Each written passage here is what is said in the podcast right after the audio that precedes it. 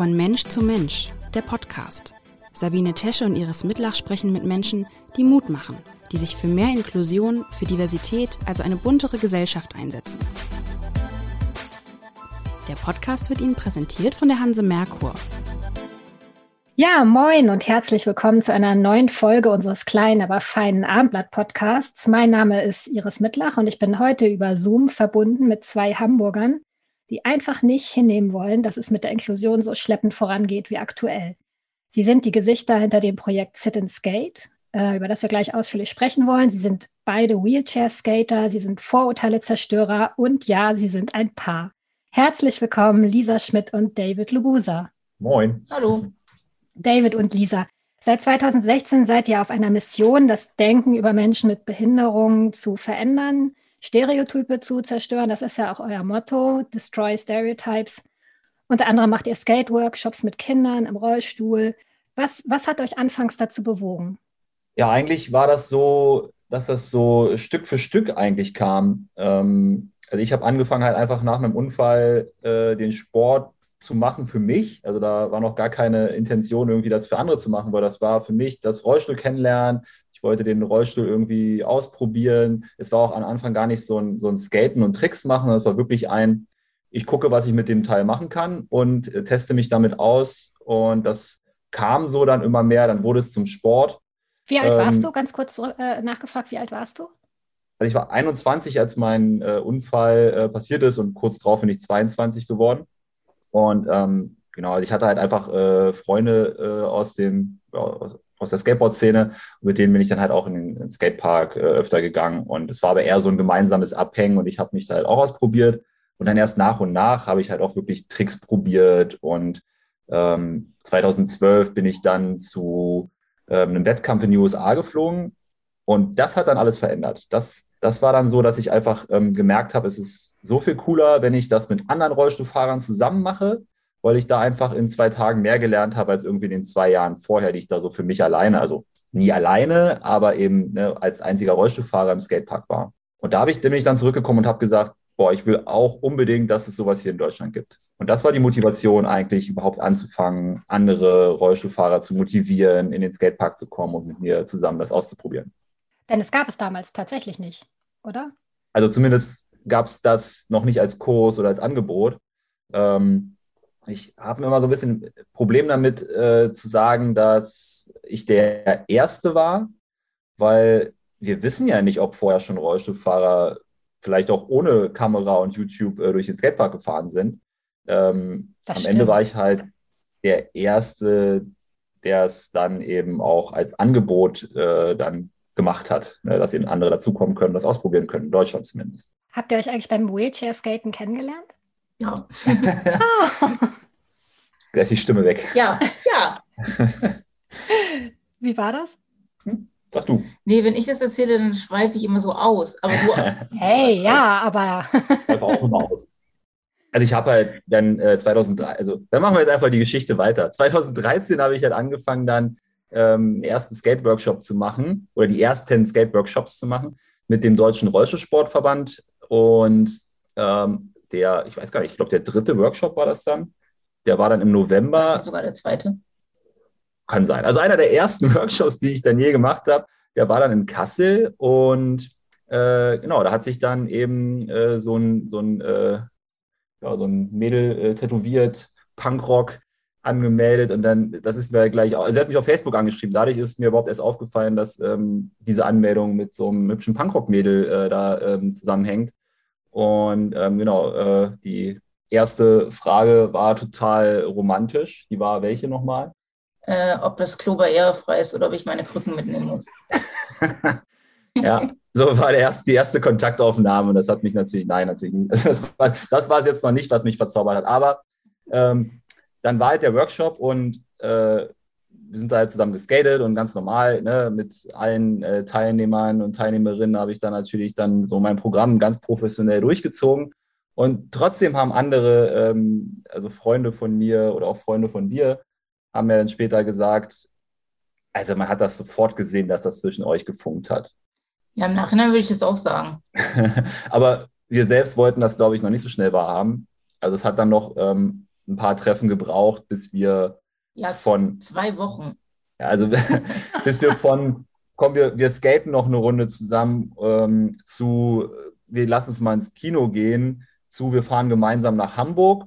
Und erst dann haben wir gesagt, auch eigentlich ähm, können wir uns doch auch mal äh, küssen und so und so Kram machen, den äh, Pärchen so machen. Ja, was man denn so macht. Zum Beispiel auch eine Initiative gründen oder was war es am Anfang? Ähm, was war Sit and Skate am Anfang? Es war, Also in der Zwischenzeit sind äh, ja mehr als zwei Jahre vergangen. es, Ja. äh, es war, wie gesagt, weiter so, so, so Step by Step und nie wirklich langfristig vorausgeplant, sondern immer so ein bisschen, äh, ja, eigentlich so ein, am Anfang eher so ein Stolpern vielleicht auch. Mhm. Ähm, also ich war halt ne, mit diesen Skate-Workshops irgendwann äh, 2014, 2015 auch so ein bisschen überfordert fast schon, weil die, also weil die einfach so gut angekommen sind, dass ähm, ich halt das ehrenamtlich nicht mehr wuppen konnte. Und dann habe ich irgendwann gesagt, ähm, so ich mache mich jetzt auch ähm, so freiberuflich selbstständig und mache halt so einen Trainer nebenbei, so in der Art oder so einen Coach und habe mich dann eben auch buchen lassen für Veranstaltungen. Ähm, und das war erstmal so der erste Step von, äh, ich mache dafür ein bisschen weniger auf meinem eigentlichen, äh, also meinem eigentlichen Angestelltenverhältnis, was ich damals noch hatte, in einem Kindersanitätshaus und ähm, habe dann eben da einen Tag weniger gearbeitet und dafür eben dann noch mehr Veranstaltungen machen können. Äh, habe dann auch den, den Post im Deutschen Rollstuhlsportverband damals, äh, der extra gegründeten äh, Action-Sport-Abteilung, ähm, auch abgegeben, weil mir das eben zu viel wurde und habe mich lieber darauf konzentriert, äh, eben diese Kurse zu machen. Und ja, dann kam halt Lisa natürlich ja auch dazu und war ja regelmäßig dabei. Und dann war das irgendwie blöd, wenn äh, immer nur David Lebusa gebucht wird. So, und deswegen haben wir gesagt, wir müssen ja auch irgendwie was zusammen machen. Und das war dann so die, die Idee erstmal ganz schwach. Ähm, und der Name kam dann dazu, als wir ein Videoprojekt gemacht haben. Da wurden wir begleitet von ähm, einem Kamerateam und einer befreundeten Fotografin, Die die, damals noch nicht befreundet war. sondern genau, die wir sie- da kennengelernt haben, Ja. das er, ähm, die Anna Spindeldreier. Mhm. Ähm, und äh, sie hat damals den Namen tatsächlich, ich möchte meinen, dass es wirklich auch von ihr kam, ähm, Sit and Skate. Damals hieß dann eben dieser Film, der gemacht wurde über unsere Reise nach Kalifornien und über den Wettkampf dort, der hieß dann Sit and Skate. Und vor allem aber auch ihr Fotobuch. Genau, und vor allen Dingen auch das Fotobuch, mit dem sie ihren, äh, war das damals schon Master? War das ein Ma- Bachelor. Bachelor. Damals war es noch die Bachelor. Mittlerweile ist sie Master Echt? auf Art, oder? Nö, Sage ich was Falsches? ich glaube, sie ist einfach nur, einfach nur Einfach, Bachelor. einfach nur. Auf jeden, Fall ist sie eine verdammt, auf jeden Fall ist sie eine verdammt gute Fotografin. Absolut, ich liebe ihre Bilder. Und- Ja. Und, und hat sie, äh, damals hat sie eben diesen Namen auf das Buch geschrieben. Und irgendwann später haben wir gesagt, Können wir den auch haben, bitte? genau, dieser Name passt einfach perfekt zu der Idee, die wir haben. Ja, und Dann hat sie ein bisschen nachgedacht und dann gesagt, ja, na gut. für, für euch auf jeden Fall, ja. Also genau, kurz nachgedacht, aber für uns war es dann okay. Und dann seitdem an ist Sit and Skate der Name unserer Initiative. Und tatsächlich war es bis letztes Jahr eigentlich in Anführungsstrichen nur eine Initiative, weil die Workshops waren oder die Events waren weiterhin eigentlich so teilweise selbstständig, also über so ein, ne, man, man bucht uns halt oder ehrenamtlich über verschiedene Vereine ähm, organisiert. Und Sit and Skate war einfach nur, das war halt, es war halt irgendwie schon immer, wir waren Sit and Skate. Ähm, aber erst seit letztem Jahr ist Sit and Skate dann eben auch offiziell äh, ein gemeinnütziges Projekt. Und Ja. Was aber daran lag, dass wir halt äh, mit äh, Buchhaltungs- und äh, Rechtsform-Sachen äh, einfach doof sind und deswegen den, äh, den Weg des geringsten Widerstands genommen haben. Und das war dann eben die GBR. Und äh, ja, aber im Prinzip war, war es schon immer gemeinnützig, nur nicht auf dem Papier.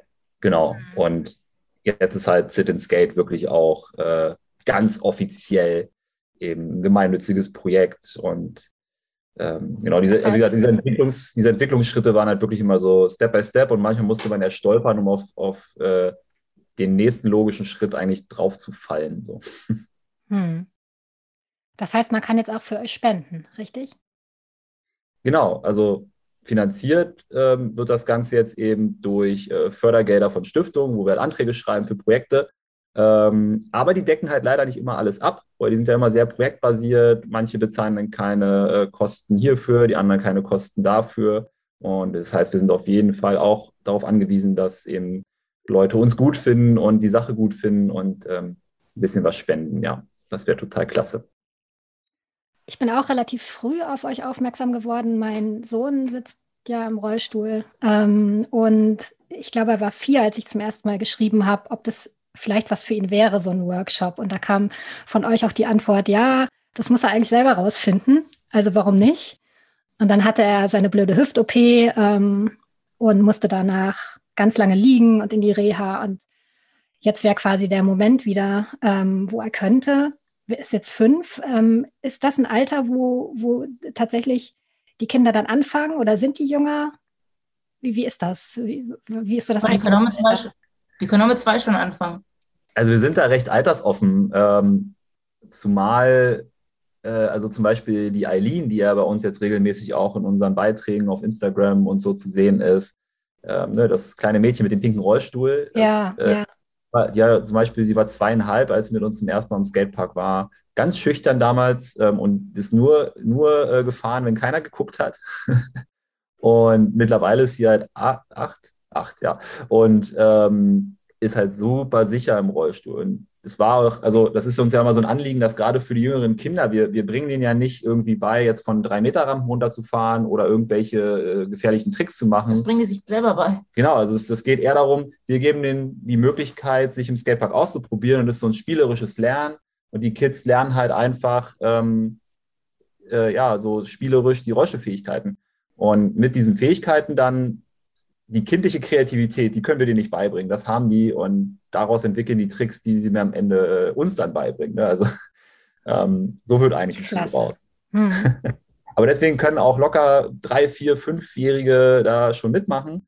Ähm, vor allen Dingen bei unseren Angeboten versuchen wir so ein Safe Space dann auch zu haben. Ähm, aber wenn jetzt natürlich einfach in den nächstbesten Skatepark gehen und da ist gerade richtig Bambule, dann ist das immer ein bisschen schwierig. Also für Anfänger generell, aber für Jüngere natürlich auch. Ähm, und dann noch mit Rollstuhl dann. Genau, das, das, ist immer so ein bisschen schwierig. Deswegen sagen wir mal, wir machen so eine Veranstaltung, wo das sich schon, also auch ne, so gar nicht inklusiv erstmal nur an Rollstuhlfahrer und Rollstuhlfahrerinnen eben richtet. Ähm, aber da geben wir denen eben die, die äh, Basics mit, damit die sich dann eben auch in, in, in Real Life in den vollen Skatepark irgendwann trauen können. Aber ist das so euer Ansatz, äh, wirklich bei den Kleinsten anzufangen und da schon mal Vorurteile abzubauen, die man vielleicht sogar gegenüber sich selbst haben könnte? Ich glaube, die entwickeln die dadurch gar nicht erst. Mhm. Also es, ich, ich würde auf jeden Fall sagen, je früher, desto besser. Zum einen, weil man eben natürlich im, in jungen Jahren noch viel mehr, viel schneller lernt und das kommt einem auch zugute äh, bei den Rollstuhlfertigkeiten. Also zum Beispiel, ähm, wenn jetzt eine Eileen irgendwann sagt, ach, auf Skaten habe ich jetzt keinen Bock mehr, ähm, dann hat sie aber trotzdem diese Fähigkeiten und ist einfach im Alltag mit ihrem Rollstuhl super sicher und selbstständig und lässt sich einfach durch nichts aufhalten. Und äh, zum anderen natürlich auch, äh, dass je früher die Kids eigentlich dieses Selbstbewusstsein haben und auch diese Selbstwahrnehmung von, äh, ich, ich sitze zwar im Rollstuhl, aber ich mache das hier trotzdem alles selbst und kann das und ähm, lass mich da nicht aufhalten, desto weniger werden sie dann da eben auch Probleme später mit haben, wenn sie feststellen, naja, äh, das ist doch anders als bei den anderen. Und ähm, das kann eigentlich nicht früh genug passieren. Also ähm, es gibt natürlich keinen zu spät, äh, aber ähm, wie David schon gesagt hat, je früher, desto besser. Und gerade bei den äh, Älteren, äh, die irgendwie äh, immer in Parallelsystemen gehalten wurden, Sonderschule, Werkstatt und so, merkst du halt, dass sie sich äh, teil, also meistens äh, irgendwie gefühlt gar nichts zutrauen und auch teilweise irgendwie das Gefühl haben, die dürfen jetzt keine Ansprüche stellen, weil es mit denen jetzt vielleicht irgendwie schwieriger ist. Und ähm, da ist es dann, glaube ich, eher so dieses, äh, das Verlernen, was äh, dann bei uns passiert. Bei den Kleinen die, die wird, also ne, die Aline, die wird sich niemals sagen lassen, irgendwie, oh, aber äh, sie, sie sind doch im Rollstuhl, sie können doch dieses und jedes nicht. Dann zeigt dir den Vogel. ähm, und ähm, genau, also die, eher die Älteren müssen es dann, glaube ich, ähm, verlernen. Und ähm, ja, kriegen dann aber auch dadurch äh, oft ähm, tatsächlich auch ein besseres Selbstbewusstsein, Selbstwertgefühl und äh, stehen dann für sich ein, was vorher irgendwie, ich bin ja nur ganz klein und eine, Last und so. Das ist dann immer auch für mich irgendwie so dass das Coolste, wenn sich da sowas ändert. Hm. Ja, und das, also gerade bei unseren regelmäßigen Angeboten, ähm, wo wir die Kids ja auch teilweise echt über Monate und Jahre dann eben auch äh, in der Entwicklung äh, äh beobachten können, ist das halt natürlich ähm, enorm, was die dann auch teilweise für Sprünge machen. Also auch ähm, Aline ist jetzt natürlich mit äh, Spina Bifida eben auch ja ähm, wir, von den Grund äh, Voraussetzungen. Von den Grundvoraussetzungen einfach ähm, schon ein bisschen fitter. Aber wenn wir jetzt zum Beispiel auch äh, Kinder haben mit Zerebralparese, die dann eben auch eine Oberkörperspastik haben, teilweise mhm. auch Einschränkungen in den Händen äh, oder wo der Oberkörper halt einfach nicht immer das macht, was, was man gerade eigentlich will. Ähm, das ist natürlich auch nochmal anders. Und auch, auch da siehst du vielleicht nicht in der, in der gleichen Geschwindigkeit, aber du siehst eben eine teilweise echt enorme Entwicklung. Und das ist dann immer der, ich finde dann immer, das ist so ein richtig schöner äh, Moment, wenn man dann zurückblickt und eigentlich sagt, guck mal, was du, was du jetzt kannst. So, das hätte dir nie jemand zugetraut und meistens haben die sich das auch selber nicht zugetraut. Und äh, das ist halt einfach, ähm, finde ich immer so das, das Schönste, wenn man dann sagen kann, du kannst jetzt, obwohl du eigentlich nur eine Hand benutzen kannst, kannst du irgendwie sicher auf den Hinterrädern balancieren und damit durch den Skatepark fahren und vielleicht noch irgendwelche krassen Rampen rauf und runter selbstständig äh, nehmen. Ähm, wenn man dann auf den Anfang zurückguckt, wo sie vielleicht irgendwie an der, an der kleinsten Kante irgendwie hängen geblieben sind und Hilfe brauchten. Also das, das sind so schöne Momente. Genau, und es sind trotzdem halt nicht nur die, diese physische Verbesserung, sondern eben damit einhergehen halt auch eine äh, psychische. Ne? Ähm, ja. So, weil wenn jemand anders mir gesagt hat, ja, aber das und das, du kannst nicht alleine leben oder so, dann kannst du dann sagen, ja, aber es hat auch keiner gedacht, dass ich das und das kann und jetzt kann ich es. Also das ist halt auch total wichtig. Ähm, kann man, glaube ich, gar nicht äh, hoch, hoch genug äh, schätzen. Ja, ihr hattet äh, neulich so einen schönen Post. Ich habe mir gerade mein Handy genommen, weil ich da einen Screenshot gemacht habe ähm, auf Instagram. Da, da, steht so ein kleiner Junge so vor, vor, einer, vor drei Stufen ganz oben. Und dann habt ihr geschrieben, manchmal muss man sich die Herausforderungen erst ganz genau anschauen, manchmal muss man sie auch vertagen, aber irgendwann kommt man wieder und macht es. Ja, das war tatsächlich so ein äh, recht spontaner Post von mir vor ein paar Tagen. Mhm. Ähm, euch über dieses Foto, also wir haben ja immer viele Fotos so von den Veranstaltungen. In dem Fall war das jetzt von dem, von unserem regelmäßigen äh, Skate-Treffen in Dortmund. Ähm, und ich dachte so, hm, äh, also ich hatte, glaube ich, auch selber so manchmal also diesen, also ich, wenn ich selber unterwegs bin, dann komme ich manchmal in Skateparks und sage so, oh, da, das, da würde das total super aussehen, wenn ich da so runterspringe und da rein und da rauf und dann stehe ich irgendwie oben und denke mir so, naja, ähm, eigentlich, aber jetzt, nee, warte mal, nächste Woche habe ich diesen Termin und äh, äh, vielleicht sollte ich das jetzt gerade nicht probieren. Und ja, dann, dann sage ich mir eben selber, ja, okay, ich nehme mir das vor, weil ich habe, ich will das machen, aber nicht heute. Und dann bin ich halt über dieses Foto äh, gekommen und dachte mir, ja, bei den Kids ist das ja auch nicht anders. Ähm, das äh, wollen wir auch immer vermitteln, dass eben äh, du kannst erstmal im Skatepark Spaß haben und musst dabei nicht irgendwie zu sehr über deine Grenze hinausschießen, sondern du kannst dir immer was Neues suchen, du kannst immer etwas Neues probieren und eigentlich wird so ein Skatepark ähm, nie langweilig. Also, äh, also ich bin so oft in, in, in, irgendwie in dem gleichen Skatepark und ich werde trotzdem immer wieder was finden, was ich äh, noch nicht geübt habe, was ich noch nicht probiert habe oder ähm, da bietet Skaten so viele Möglichkeiten. Und äh, deswegen ist es einfach die super Spielwiese für alle, die irgendwie auf Rollen unterwegs sind und für Rollstuhlfahrer eben noch eigentlich noch mehr, weil die das eben auch im Alltag brauchen. Ja, und ich finde halt auch die Kraft der Bilder. Also ich weiß noch, dass kurz nach der Geburt, als wir die Diagnose CP, also Zerebralparese bekommen haben, war das jetzt nicht so ein super Moment, ehrlich gesagt, weil es auch hieß so, keiner kann sagen, was wird, ob es eine Leserechtschreibschwäche ist am Ende oder Schwerstbehinderung mehrfach ne? und, und äh, Pflegeheim und so. Und, und dann habe ich mich erstmal komplett abgemeldet bei allen sozialen Netzwerken, weil ich keine Lust auch hatte auf diese, hey, wir haben hier die perfekte Welt mit unserem kleinen Baby und alles ist so traumhaft und so sorglos und das wollte ich irgendwie nicht so sehen. Und dann habe ich irgendwann wieder angefangen mit Social Media und habe dann auf Instagram halt diese Community entdeckt von Menschen mit Behinderungen, die so cool einfach sind, die so echt, also so, so Menschen wie ihr. Und ähm, das hat auch also es hat nicht nur mir irgendwie einen totalen Schub gegeben, sondern glaube ich dadurch auch Tim, weil dann auch zum ersten Mal der Gedanke kam, hey, so ein Rollstuhl ist irgendwie auch was Cooles. Also das ist jetzt nicht so was, wovor man Angst haben muss, sondern das braucht er auch, um seine Freiheit zu haben und das ist was Wichtiges für ihn und das ist nichts, wovor man Angst haben muss. Insofern äh, finde ich äh, die Arbeit, die ihr auch auf Instagram macht, hat, glaube ich, auch, äh, hat so zwei Ebenen. Ne? Also das eine ist der Kampf gegen Stereotype und das andere ist so ah, diese ästhetische Darstellung auch, ja? Äh, geht, geht es euch auch darum? Ja, also wir finden es auch immer ganz schlimm, wenn ähm, gerade irgendwie in der Branche, also wenn es irgendwie um Hilfsmittel geht oder so, wenn dann so, so Fake-Stockfotos äh, genutzt werden in irgendeinem so richtig billo 300 Euro Stuhl, irgendwelche Schauspieler, die keine Behinderung haben. Oh ja. Ähm, weil es ist erstens unauthentisch und zweitens sieht es meistens richtig scheiße aus. Ähm, Deswegen, das ist uns schon äh, sehr, sehr, sehr, sehr, sehr wichtig. Mhm. Und bei unseren eigenen äh, Bildern ähm, wollen wir natürlich auch also ganz bewusst äh, die Fotos nehmen, die natürlich auch mhm. ne, so, eine, äh, so eine Außenwirkung haben von, da, also äh, einmal so eben um diese Stereotypen halt auch wirklich ähm, völlig zu zerstören, indem man halt sagt, äh, oh krass, also überhaupt Rollstuhl im Skatepark und dann irgendwie noch krasse Stunts aber eben auch äh, natürlich zeigen, dass eben ähm, das auf verschiedenen Eben, Ebenen stattfindet, dass verschiedene Behinderungen, verschiedene äh, Altersgruppen sind.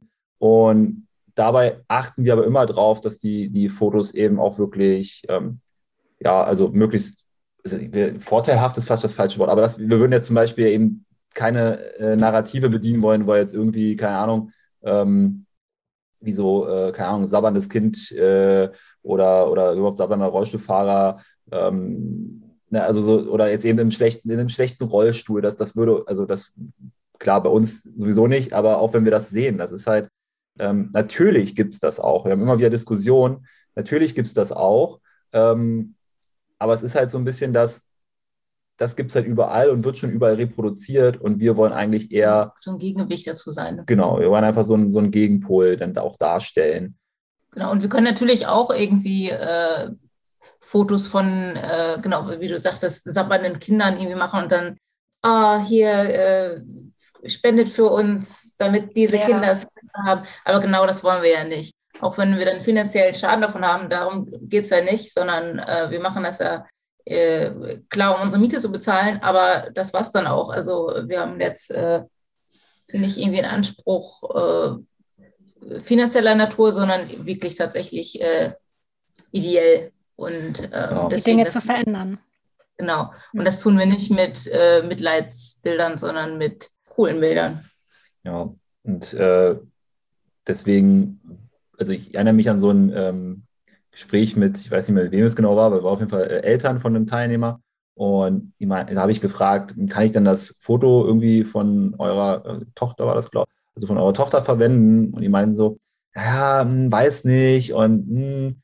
und im Endeffekt hat sich halt herausgestellt, die waren nur so äh, unsicher, weil sie eben zu oft erlebt haben, dass äh, eben irgendwie ihre Tochter da unvorteilhaft äh, dargestellt wird von anderen, ähm, weil die eben eher Fotos raussuchen, wo man eben besonders sieht, oh, die ist aber behindert, so eine Art. Ne? Also dieses völlig so, ähm, ich musste, ich muss das Offensichtliche nochmal richtig, richtig rausholen, dass das auch jeder checkt, was für arme, behinderte, traurige Kinder das sind. Was natürlich totaler Mist ist, weil im Prinzip ähm, sind die Kinder Kinder, ähm, die äh, lachen, die, äh, die, die haben Spaß im Skatepark und ähm, da brauchen wir nichts also da brauchen wir keine traurigen äh, oder, oder mitleidserregenden Bilder äh, irgendwie herausstellen, weil das wäre auch gar nicht die Realität in dem Fall. Aber ja, das, also selbst äh, da hat man eben erlebt, ähm, dass eben da die Angst ja auch da ist, dass eben, weil das eben alle so machen und weil man vielleicht ein paar Euros mehr dann bekommen würde. Aber das ist eben auch gar nicht wert, weil lachende Kinder sind einfach äh, viel besser. Ja, aber da, da finde ich auch, sind, äh, da ist es mit den Vorurteilen oder mal so gesagt, wir waren jetzt im Urlaub ähm, auf dem Campingplatz in äh, Südfrankreich und ähm, das war ganz interessant eigentlich zu beobachten, weil da ja alle Kinder irgendwie bei Null anfangen. Die kommen dahin und kennen niemanden. Verspre sprechen vielleicht auch gar nicht die Sprache der anderen. Und so war halt mein Sohn einer von vielen. Und deshalb war der auch zum ersten Mal in seinem Leben so ein bisschen mittendrin. In Hamburg auf dem Spielplatz ist das halt oft so, kennt ihr ja wahrscheinlich auch, äh, wird erstmal geguckt, nicht mal Hallo gesagt und dann macht man halt die Sachen mit ihm, die er also macht, aber so richtig integriert ist er halt nicht. Und da war das halt anders. Und dann ist man halt auch ins Gespräch gekommen, auch mit den Kindern. Und die haben halt ganz oft gefragt, ob ich nicht traurig bin, dass Tim so ist, wie er ist. Oder einmal fiel sogar das Wort enttäuscht. Also bist du halt enttäuscht, dass Tim so ist. Und es war, also im ersten Moment natürlich, die Offenheit fand ich schon gut. Ähm, nur bin ich sehr, sehr weit weg natürlich von diesen Gedanken. Was, was denkt ihr darüber? Und das haben, die, das haben die Kinder gefragt, nicht die Eltern? Wer weiß, was sie vorher besprochen haben mit ihren Eltern. Das war ja schon so, dass das sehr eindrucksvoll war für alle. Also manchmal saß ich auch in der Sandkiste mit Tim und dann habe ich halt gehört, wie die Gruppe, die nebenan gezeltet hat, erzählt hat über den kleinen Jungen im Rollstuhl. Das hat schon was gemacht mit den Leuten da. Das habe ich, weil er ja, weil, weil er auch zum ersten Mal, also ich meine, es ist ja so heiß da, da musste er ab 9 Uhr aus dem Zelt und es war das erste Mal in seinem Leben, dass Tim so präsent war überall. War nicht drin und hat sich versteckt oder, ne? Hat dann irgendwie, konnte nicht Fernsehen gucken drin oder irgendwie Bauernhof spielen, war zum ersten Mal halt unterwegs. Und ich glaube, deshalb war das halt überall ein Thema. Insofern weiß ich nicht, wo die Fragen herkamen, aber sie kamen halt.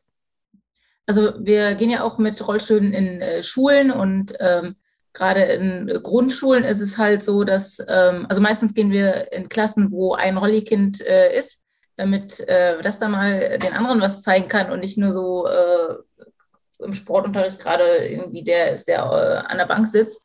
Ähm, und da ist es halt echt ganz oft so, dass wir mit denen zwei Stunden äh, rumfahren, die äh, Gaudi ihres Lebens haben und am Schluss dann sagen, aber ich bin froh, dass ich laufen kann. Oder bist mhm. du nicht traurig, dass du, also so, so in der Art, wie du auch gesagt hast. Und ähm, aber es ist ja auch so, dass wenn man dann eben darauf antwortet und zum Beispiel ähm, sagt, wie warum? Ich äh, mache doch auch hier die, die total tollen, normalen irgendwie Sachen. Ähm, dann, dass sie auch sofort sagen, ja, stimmt. Ja, also mhm. es ist halt schon, merkst ja, glaube ich, gerade bei Kindern schon sehr, dass es eben eher so diese ähm, ja, stereotypische Beeinflussung ist, dass man eben mit diesen Narrativen gefüttert wird und das dann eben auch schon in jungen Jahren tatsächlich relativ gut verinnerlicht hat. Ja, oder was auch oft kommt, ist dann so, aber du kannst doch gar kein Fußball spielen. ja, ja, das war ja. zum Beispiel auch Thema. Und dann habe ich halt auch gesagt, aber Tim will ja wie alle anderen Kinder einfach Freunde haben. Und dann ist er auch glücklich. Also was er dann mit denen macht, ist halt was anderes. Ne? Aber ja, und ich sage immer, es kann ja auch nicht jeder ist dafür gemacht, äh, Berg zu steigen. Und äh, egal ob, also unabhängig von der Behinderung. Und das macht die jetzt auch ja nicht traurig. Also ich, also wenn ich gefragt werde, willst du nicht äh, laufen können äh, besser? Sag ich, nö, aber fliegen wäre cool. So. Ha. Und also das können wir ja auch alle nicht. Und dann sagen wir ja auch nicht so, oh, ich wäre aber schon lieber gern Vogel, weil die können ja fliegen. So, das ist halt einfach äh, keine Option, sondern ähm, und dann ist es auch irgendwie egal, wenn man irgendwie seinen Weg gefunden hat. Es ist halt immer scheiße, wenn du den nicht hast. Also wenn du jetzt irgendwie nicht den richtigen Rollstuhl hast und nicht richtig vorwärts kommst oder so, ne? Aber wenn du da deinen Weg äh, hast, dann ist es ja irgendwie auch nicht mehr behindernd. Also dann sind es eben ähm, bauliche Geschichten, die einen behindern und äh, irgendwelche. Die, die, Umgebung, das Umfeld. Demokratische Dinge, äh, Brandschutz, Regel, sowas. Ja. Aber da ja. greift ihr ja auch an, so richtig. Entschuldige, David, David habe dich unterbrochen. Ich wollte eigentlich nur sagen, also wir müssen halt irgendwie als Gesellschaft müssen wir halt irgendwie wegkommen von diesem ähm, defizitorientierten Blick, weil ähm, ich glaube, Kinder reproduzieren da einfach nur was, was vorgelebt wird. Und solange wie wir eben immer so diesen defizitorientierten Blick als Gesellschaft auf die Dinge haben und nicht eben sagen, ähm, der kann das und der kann das, und, sondern immer nur, der kann das nicht, ja. dann ähm, werden die das genauso sehen. Wenn wir aber jetzt anfangen zu sagen, ähm, der kann, also ne, nicht mehr sagen, der kann nicht Fußball spielen, sondern aber, oh, der könnte mal ein guter Basketballer werden oder ähm, der skatet vielleicht. Ne? Also, dass wir eben eher den Blick auch dafür schärfen, und ich glaube auch, dass das äh, unserem Bildungssystem gut tun würde, wenn wir eben nicht mehr nur davon sprechen, äh, wenn wir über Inklusion oder über generell über das Bildungssystem sprechen, wenn wir nicht mehr sagen, ähm, ja, aber der kann ja das nicht, wie, wie soll er das denn machen, sondern dass wir sagen, ähm, das sind seine Talente, darin wird er gefördert und nicht, wie wir es eben, also auch in meiner nicht behinderten Schulzeit, das kannst du nicht, da müssen wir dich jetzt fördern, bis du das kannst. So, ne? Also, dass, dass wir eher auf die Talente gucken und nicht auf die Defizite. Also keine Mathe-Nachhilfe. Ja, Mathe-Nachhilfe schon vielleicht, ähm, aber eben nicht so, dass man immer sagt, also dass man immer sagt, das und das ist das Schlechteste, da fördern wir dich, sondern dass wir eben sagen, oh wow, da bist du gut, da gucken wir jetzt, dass du da sogar noch weiter kommst, weil das wird vielleicht das sein, was dich später im Leben auch weiterbringt. Weil mit Mathe wirst du eh nichts zu tun haben, wenn du das nicht. Da, da, gibt, da gibt es ganz viele Studien zu, ganz genau. Wenn man an den eigenen Stärken arbeitet, kann man tausendmal besser werden. Wenn man an den eigenen Schwächen arbeitet, ja, wird man sich immer ein bisschen. Das gefrustet. Aber, ja. ja. Also das ist ja der Frust, also ist ja auch, wenn wir jetzt wieder zurück zu unserem Programm kommen, im, im Skatepark ist es ja auch so. Also wir, wir arbeiten damit äh, mit Erfolgserlebnissen und wir müssen halt auch aufpassen, dass wir die, die Latte nicht zu hoch legen, weil dann, wenn, wenn der Frust erstmal einsetzt, dann ähm, geht die Motivation schnell runter und dann will man vielleicht auch gar nicht mehr wiederkommen. Und deswegen muss man eigentlich so die Ziele setzen und eben auch dann die Förderung so setzen, dass man eben Erfolgserlebnisse hat. Und dann ist man auch motiviert. Und ich kann mir sogar vorstellen, dass, äh, dass man dann auch gerne äh, nicht nur in den Skatepark kommt, sondern auch vielleicht sogar gerne zur Schule geht und gerne lernt, wenn man eben weiß, das macht Spaß und ich ich, mir wird da was beigebracht, was, was, mir auch, äh, was, mir auch selber Spaß macht und nicht irgendwie, boah, noch mehr Pauken für irgendwas, was mich eh nicht interessiert. Also ich meine, das kennt ja jeder, da braucht man keine Behinderung für. Ja, und aber es ist halt auch oft ähm, im Alltag, also mit irgendwelchen Therapien und dann äh, soll das Kind, was sein Leben im Rollstuhl äh, verbringen wird, was auch vollkommen okay ist, wird dann trotzdem irgendwie dazu gebracht, äh, hier nochmal zu laufen und hier vielleicht das noch zu optimieren, ähm, anstatt Rollisport zu machen. So, ähm, oder, oder auch andere. Ja.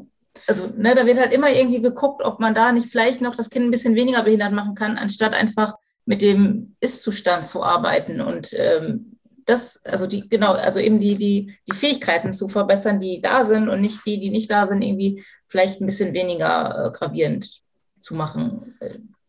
Ja, das ist immer so ein zweischneidiges Schwert, weil wir können natürlich nicht sagen, äh, welche Therapien und Operationen jetzt wirklich auch wichtig sind für die, ähm, äh, für, keine Ahnung, dass die Gelenke natürlich auch möglichst äh, gesund bleiben. Und mhm. äh, aber dieses, man hat ja diesen Beigeschmack von, wir wollen schon versuchen, dass das Kind irgendwann läuft, aber dann nicht zu gucken, dass gleichzeitig zumindest wenigstens zweigleisig auch passiert, dass wenn das Kind nicht läuft, das auch gut Rollstuhl fahren kann. Und das passiert eben also eigentlich gar nicht außerhalb der Rollstuhlsportszene. Ähm, Gibt es das eigentlich nicht? Also an Schulen, vielleicht an, an körperbehinderten Schulen, aber mhm. das ist halt auch sehr unterschiedlich, wie da, der, wie da die Förderung ist. Ähm, aber so ein richtig intensives Rollstuhltraining für, die, für den Alltag gibt es einfach nicht. Und das finde ich ist ähm, No-Go, weil wenn wir die Kinder auf ihr Leben vorbereiten wollen, dann müssen wir sie so darauf vorbereiten, wie ihr Leben, ihre Lebensrealität aussieht.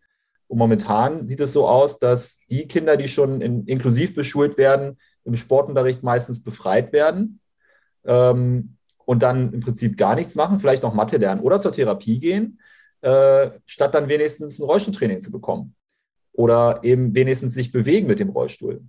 Und, und das kann es irgendwie nicht sein. Und selbst in den körperbehinderten Schulen ist es halt oft so, dass die, ja, die machen Bewegungsangebote, aber da sind die Gruppen auch so äh, heterogen von den Behinderungen, dass es dann eben für viele nicht, ja, also es ist nicht wirklich alltagsorientiert und ähm, man sieht es dann ja wenn allein schon, wenn, wenn den Kindern gesagt wird, du musst aber deinen Kippschutz äh, ja. dran lassen. Oh, man hm. sieht jetzt im Podcast nicht, wie ich oh, mir das äh, Gesicht ja. wische, weil ich mir denke, über das Gesicht, genau. Ja, es ist so schlimm.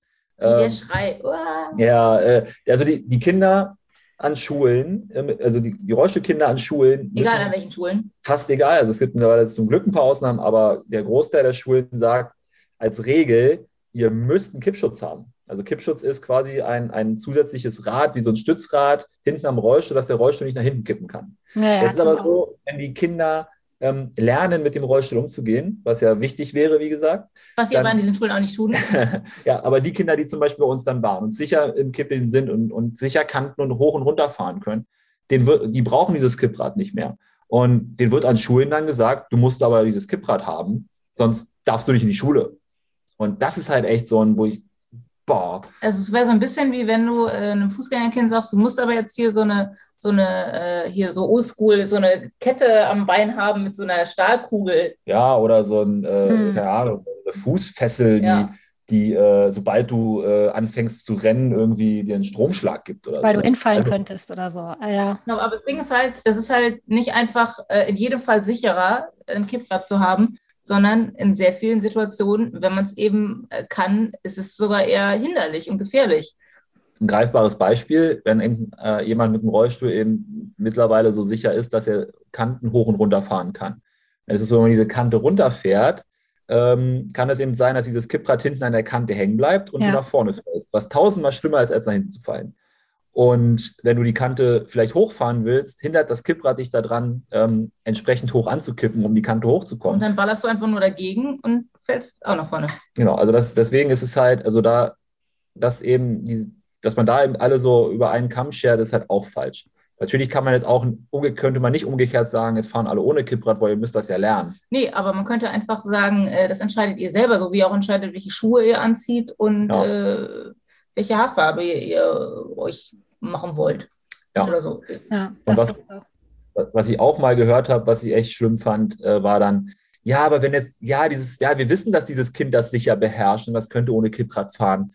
Aber das ist ja dann ein schlechtes Vorbild für die anderen. Wo ich sage, Was? nein, Ein das ist ein gutes. gutes Vorbild. Und nur weil jetzt ein Kind ohne Kippschutz fährt, heißt das ja nicht, dass das andere Kind, was total Angst hat, davor zurückzufallen, sofort das Kipprad wegmacht. Also Im Gegenteil, die Ja. sind ja sehr, oh, kannst du bitte das wieder rausmachen, das Kipprad? Also, Ja. wenn es noch nicht so weit ist, dann Also das ist auch wieder so ein bisschen, da werden eben diese Kinder auch einfach sehr klein gehalten und es wird ihnen nicht zugetraut, dass sie selber entscheiden können. Ja, und es wird halt nicht verstanden von Fußgängern, die sich offenbar mit diesem Thema absolut nicht auseinandersetzen, aber meine Meinung dazu haben zu können. Ja. Und das ist halt Bullshit. Oder, oder irgendwelche Versicherungen, die dann sagen, äh, dann bezahlen wir Unfälle nicht, wenn sowas nicht ist. Also das ist halt auch, das ist eben, das ist Diskriminierung, äh, Par excellence. ja. Ja.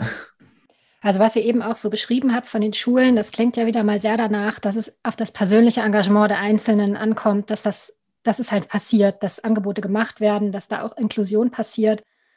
Und das ist, ähm, wie ich finde, immer wieder frustrierend festzustellen. Und es ist einfach in vielen Bereichen so, das Stichwort Parallelsystem ist auch schon gefallen. Und ähm, deshalb ist da euer Ansatz, glaube ich, auch, ihr habt nicht nur die ähm, Sit-and-Skate-Workshops mit den Kindern, ihr engagiert euch auch ähm, breiter gesellschaftlich gegen Parallelsysteme und gegen Hindernisse im Alltag, oder?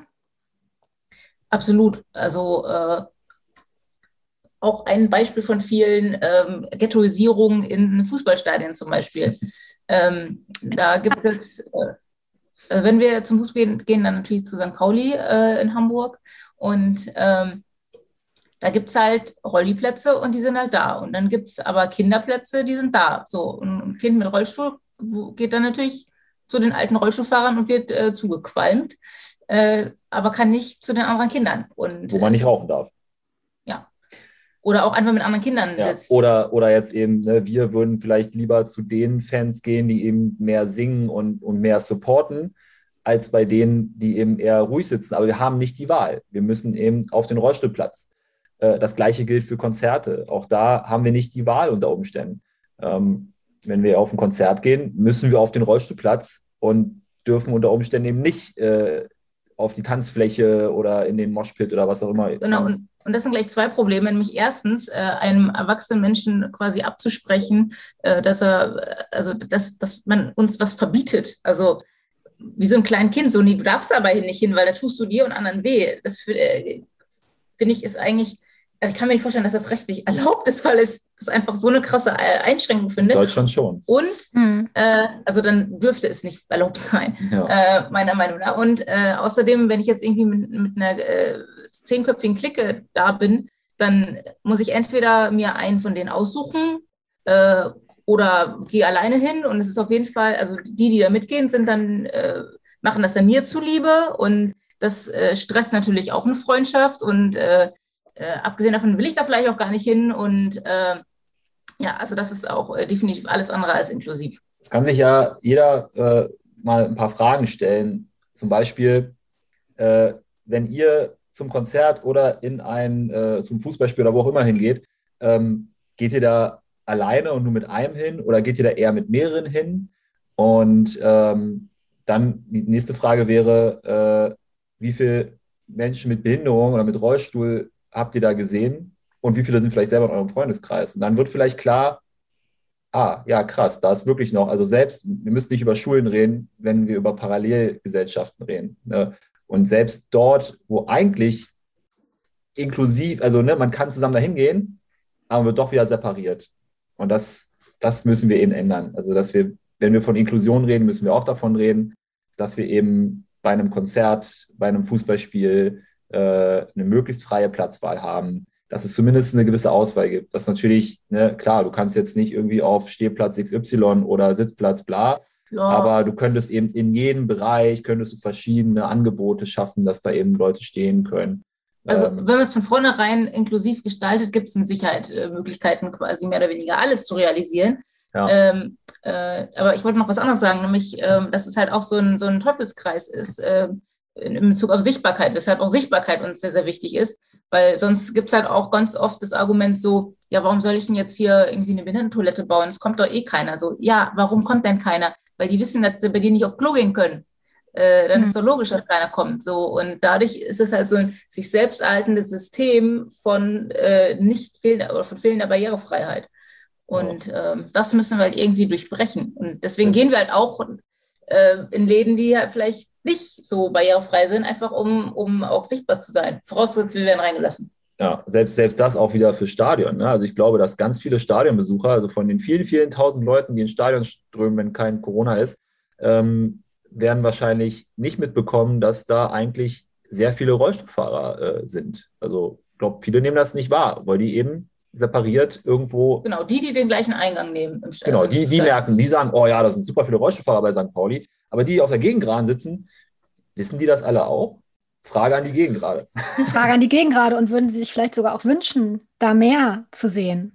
Also, das ist ja, ich glaube, wenn man da rumfragen würde, wäre die Antwort klar. Es also, ist gerade bei der Pauli. eine Entscheidung, die ja nicht von denen getroffen wurde, sondern ja, es ist, ist, halt natürlich irgendwie jetzt, also ne, in, in, allen Stadien durchweg eigentlich noch äh, relevant ist das Thema.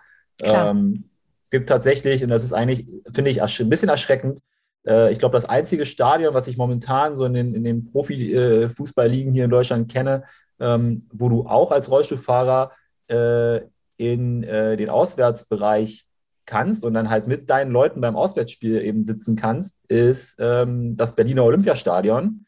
Und wir wissen ja, wer da damals Bauherr war.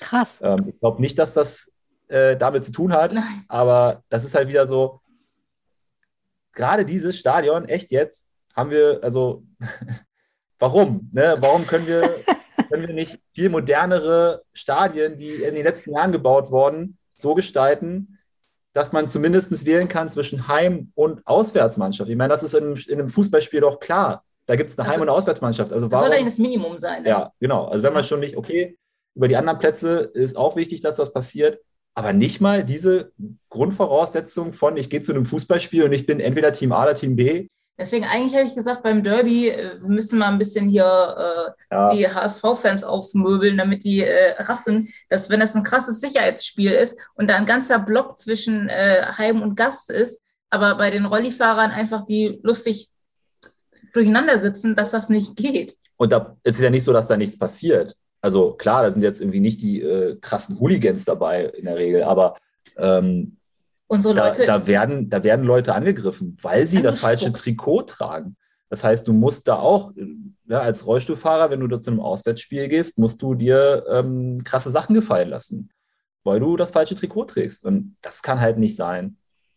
Was zum also Beispiel? Also, also tatsächlich wurden unsere Leute in Bielefeld äh, angespuckt auf dem Gang zum Klo. Okay. Und deswegen, also wenigstens diese, also das ist wirklich bei dem Fußballspiel ja nun, da werden so krasse Sicherheitsmaßnahmen äh, ja. bei bestimmten Begegnungen gemacht, dass die Fans getrennt werden und dann, ach nee, die ach, ach der, der, der, der Rollstuhlfahrern was. Hm. Ja. Aber auf der anderen Seite sind wir doch die ganz Vulnerablen, aber in dem Fall dann wieder nicht. Also, ja. Hm wie es gerade passt halt. Ne?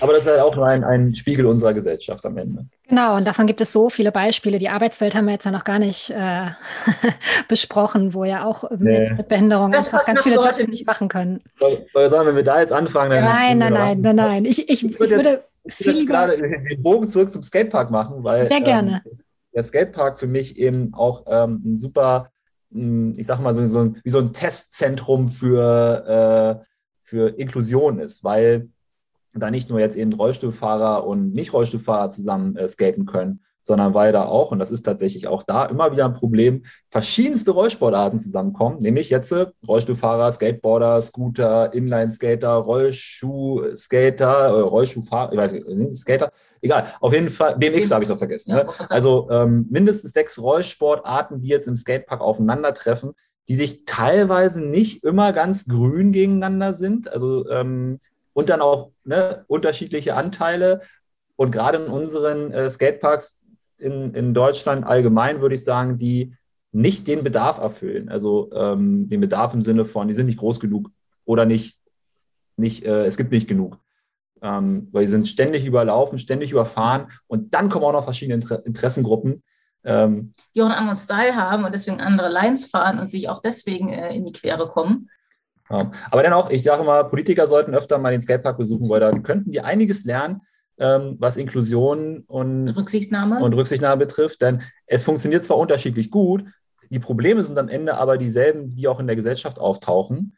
Und ähm, wie man die aber äh, vielleicht lösen kann und äh, welche, also gerade bei so Skatepark-Projekten, die dann vielleicht auch von Skateboard-Vereinen oder so oder auch von anderen äh, Vereinen betreut werden, haben da eigentlich ganz gute Lösungen mittlerweile ähm, gefunden. Auch da ist manchmal noch Separierung eine Lösung, aber ähm, es geht immer, immer mehr dahin, dass man schon sagt, nee, wir müssen ähm, einen Skatepark so bauen, dass alle ähm, Interessengruppen und Nutzergruppen da eben auch zusammenfahren können. Ja, oder aber auch, dass man sagt, äh, einen großen Skatepark und in der Ecke ist was für BMXer und dafür Skateboarder oder so. Und du hast aber trotzdem ähm, also so hat jeder nicht einen Kompromiss, sondern seinen Part, aber du gehst ja trotzdem zusammen hin. man hängt trotzdem zusammen ab. Also genau. das ist ja auch was, ähm, auch da kann man wieder so kann, wie was von Schulen lernen, äh, für Schulen lernen, so, nicht von mhm. Schulen. Man, ähm, ne, wenn wir über, über einen ein Lernort reden, wie es ja auch in der UN-Behindertenrechtskonvention steht, dann ist es ja auch nicht so, dass man muss nicht zwingend alle Menschen mit Behinderung jetzt da in diese Klasse reinstopfen, sondern nein, man könnte ja auch sagen, das ist eine Schule, ihr seid alle an dieser Schule zusammen, aber das eine macht, macht ihr dort, das andere macht ihr dort. Vielleicht nach den Talenten. Ne? Mhm. Das war ja von. ähm, also auch nicht unbedingt, dass man jetzt sagt, es gibt eine Behindertenklasse und eine Nicht-Behindertenklasse, aber dass man eben das eher nach äh, dem aufteilt, was eben der, das, der jeweilige Schüler könnte. So, wie gesagt, könnte man vielleicht was aus äh, Skatepark-Projekten lernen. Liebe Politiker, geht mal in Skateparks. Das ist ein Gedanke, den nehme ich auf jeden Fall mit. Das wird sicherlich auch die Überschrift über den Artikel auf der Zeitungsseite. Politiker geht mehr in Skateparks. Lisa und David, ich habe eine Menge gelernt. Ich dachte schon, dass ich viel weiß, aber ähm, äh, das war nicht der Fall. Ich habe sehr viel gelernt in, in dem Gespräch mit euch. Ähm, ich hoffe, ihr bleibt noch Hamburg ganz, ganz lange erhalten. Ihr habt nicht zufällig vor, umzuziehen oder so? Nee, wir sind jetzt ein paar Mal umgezogen und Hamburg hat uns, glaube ich, ja, Hamburg gefällt uns. ja, und meine Mutter wohnt ja auch schon lange. Wir haben hier viele Freunde, ähm, eine, haben wir super Voraussetzungen mit Skateboard e.V. und, und der Skateboard-Szene, äh, mit Supersports, äh, FC St. Pauli. Also eigentlich sind wir hier angekommen. Ja. Das sind gute Wenn es die ein oder andere Punkrock-Kneipe nochmal wieder aufmachen würde, das äh, würde ich begrüßen. Genau. Ja, ich auch, in der Tat. Also alles Gute für euch und vielen Dank für die Zeit, die ihr euch genommen habt. Vielen Dank für die Einladung, sehr gerne. Ciao. Tschüss. Tschüss. Dieser Podcast wurde Ihnen präsentiert von der Hanse Merkur. Weitere Podcasts vom Hamburger Abendblatt finden Sie unter abendblatt.de slash podcast. Hier finden Sie auch alle aktuellen Podcast-Themen und unseren neuen Podcast-Newsletter.